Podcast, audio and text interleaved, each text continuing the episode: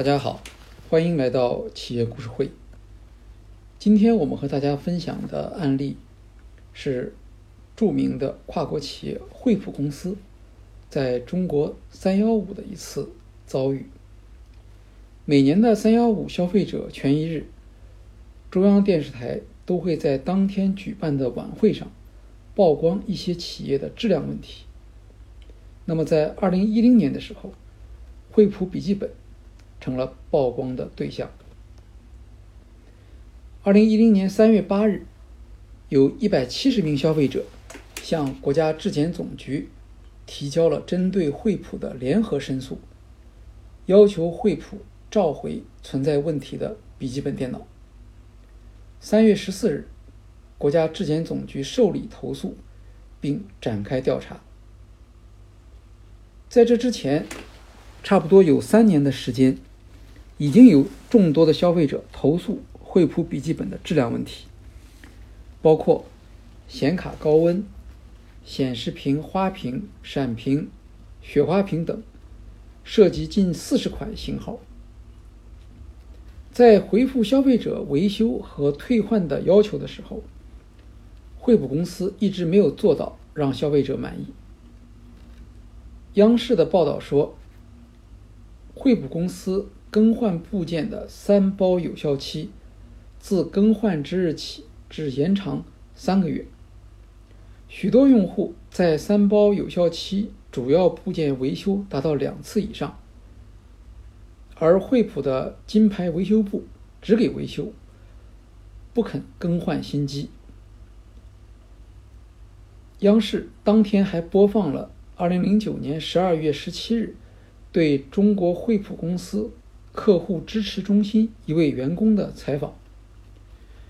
这名员工称，惠普笔记本出现故障，与消费者环境的脏乱差有关。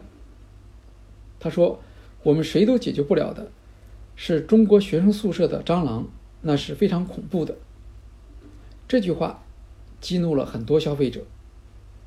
据第一财经周刊报道，早在2008年2月，惠普就发现，他所使用的芯片厂商英伟达，那么这家厂商生产的显卡是有问题的，可能导致部分笔记本产品在使用过程中出现大规模的闪屏故障和过热现象。为此，惠普曾在全球，也包括中国市场，出台了。提供两年延长保修期的特别服务，但是这项政策在中国市场没有得到很好的执行。这和惠普在中国市场使用的维修服务的方式是有关的。惠普的金牌服务体系和经销商渠道提供的维修服务，采用的都是授权加盟的方式。加盟维修服务商。每年收取惠普固定的报酬，负责惠普电脑的售后维修工作。维修的零配件由惠普公司的库房发到金牌服务中心。这样做呢，成本比较低，但是呢，也减弱了惠普对渠道服务的管理和控制能力。到二零零九年的年底，惠普就已经发现。有数量庞大的消费者在投诉。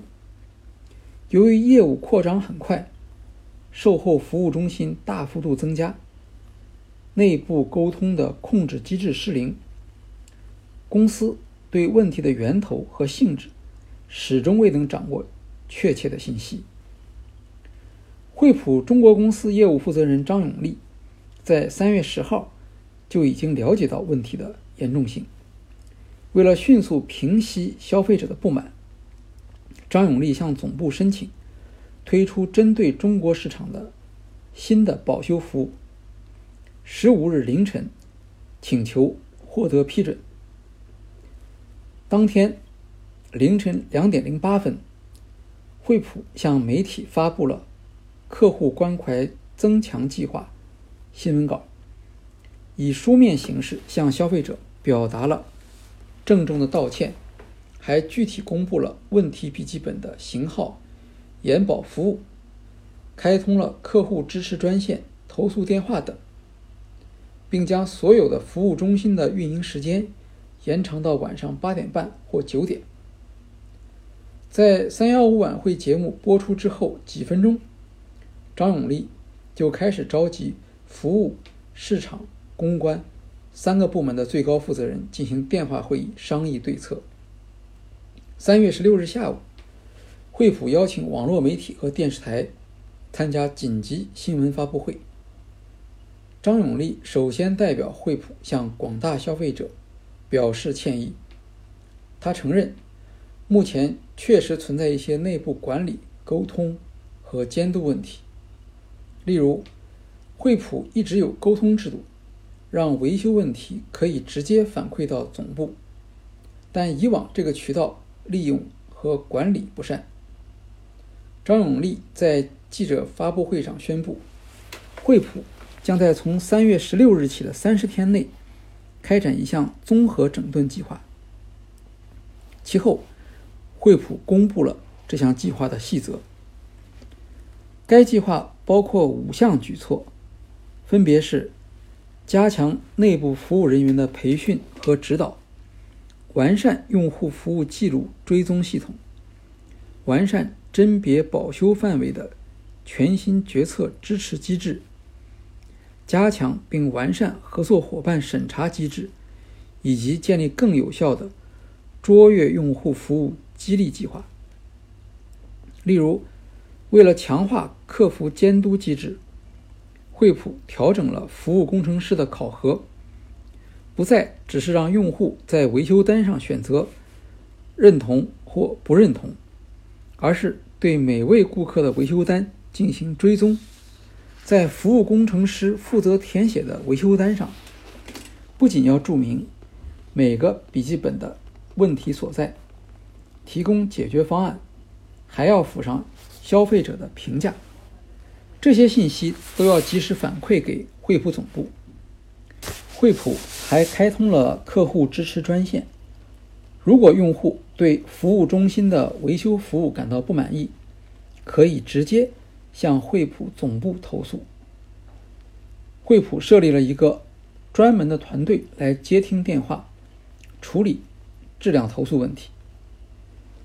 三月二十日，惠普中国发布了新的问题电脑维修细则，除依照三包规定免费维修和退换机外，对 DV 两千、V 三千这些型号。